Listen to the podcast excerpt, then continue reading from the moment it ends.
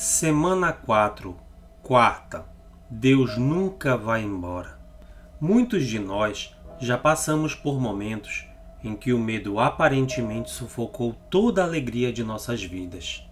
O medo nos leva a parar de fazer as coisas que gostamos.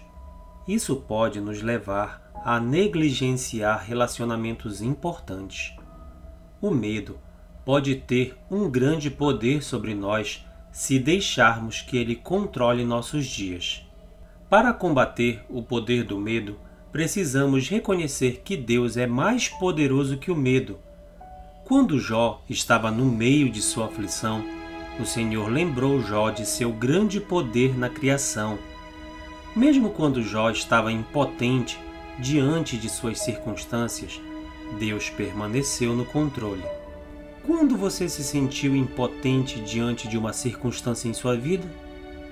Quando enfrentamos dificuldades na vida, é fácil nos sentirmos como Jó.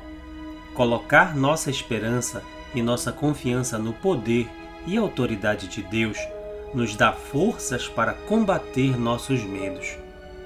Deus Pai, obrigado por seu poder. Perdoe-me pelos tempos em que duvido Ajude-me a ver o seu poder através da criação e na minha vida. Obrigado por continuar trabalhando na minha vida para o bem. Em nome de Jesus. Amém.